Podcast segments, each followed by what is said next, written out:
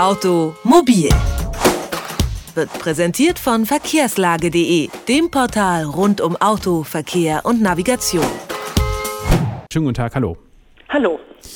Dashcams sind also als Beweismittel vor Gericht unzulässig. Können Sie noch einmal erklären, warum? Also so klar ist das noch nicht entschieden. Das Amtsgericht München vertritt eine andere Auffassung. Die haben das durchaus als zulässig erachtet. Allerdings sagt das Amtsgericht Arnsbach, dass beim Einsatz der Dashcam das Recht auf informationelle Selbstbestimmung verletzt sein könnte.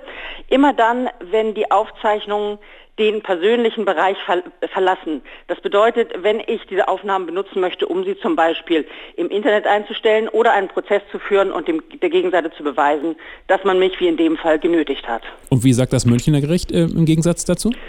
Das Münchner Gericht, das war ein Zivilverfahren, die haben einfach den Beweis durch eine Dashcam zugelassen. Unter welchen Umständen wäre es denn äh, demzufolge denkbar, die Dashcam einzusetzen? Es, das ist noch nicht ohne weiteres geklärt. Die Richter in Arnsbach haben in der mündlichen Verhandlung auch ganz deutlich gesagt, es müsse überprüft werden, ob das Datenschutzrecht den neuen technischen Gegebenheiten überhaupt noch gerecht wird. Also man muss inzwischen konstatieren, dass das Datenschutzrecht einfach nicht mehr Schritt hält mit der, mit der technischen Entwicklung, sodass da eventuell Nachbesserungsbedarf besteht. Im Moment ist es so, dass es eine Abwägungssache ist.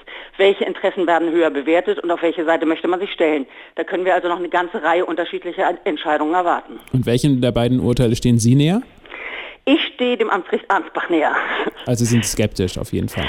Ich bin der Auffassung, dass es so derart viele Datensammelgeräte in den Autos bereits gibt, Steuerungsgeräte und, und, und, ähm, dazu kommen die Dashcams, dazu kommen Navigationssysteme, die auch eine ganze Menge speichern. Und es gibt eine ganze Menge Personen, aber eben auch der Staat, die Interesse an diesen Daten haben. Also beispielsweise möchte man sie vielleicht einer Ordnungswidrigkeit überführen, dass sie sind zu schnell gefahren im Stadtverkehr. Oder man möchte ihnen die Schuld geben an einem Unfall. Da geht es ganz schnell, dass die Polizei diese Daten beschlagnahmt. Und ich bin der Meinung, dass das schon jetzt zu weitreichend möglich ist nach unseren gesetzlichen Gegebenheiten. Technisch zum Glück noch nicht ohne weiteres, da die Polizei noch nicht flächendeckend über Auslesemöglichkeiten verfügt. Jetzt haben wir über die Frage Beweismittel Dashcam oder Beweismittel nicht Dashcam gesprochen. Darf ich denn in Deutschland Dashcams überhaupt in meinem Auto haben und filmen? Nun, äh, genau das ist der Streitpunkt. Das Amtsgericht Arnsbach hat gesagt, äh, das dürfen sie eigentlich nicht. Ähm, andere sagen, naja, eigentlich denn wohl schon. Es ist eben eine Auslegungsfrage, die nicht ganz klar vom Gesetz geklärt ist. Das Amtsgericht Arnsbach hat ja auch ähm, die nächste Instanz zugelassen, sodass wir da uns noch weitere Klarheit von den Gerichten versprechen.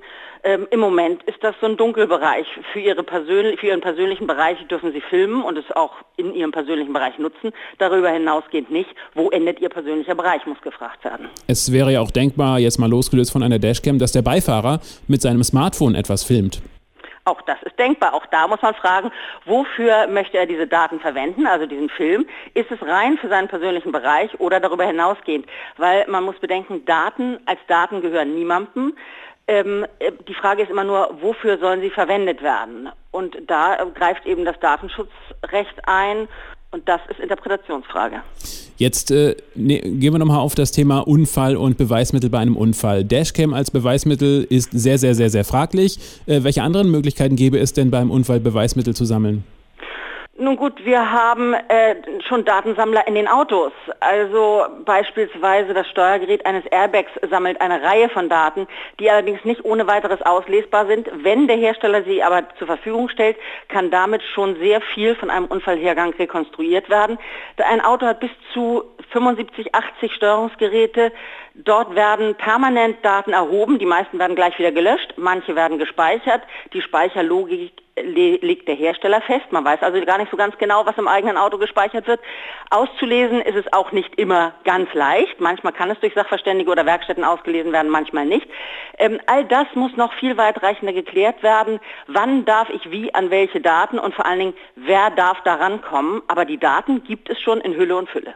Das sagt die Verkehrsanwältin Daniela Milchen. Dashcams im Auto sind nach wie vor eine rechtliche Grauzone. Wie genau man sie einsetzen darf, das haben wir besprochen. Ich danke Ihnen ganz herzlich für das Gespräch. Sehr gerne. Automobil. Jede Woche. Präsentiert von verkehrslage.de.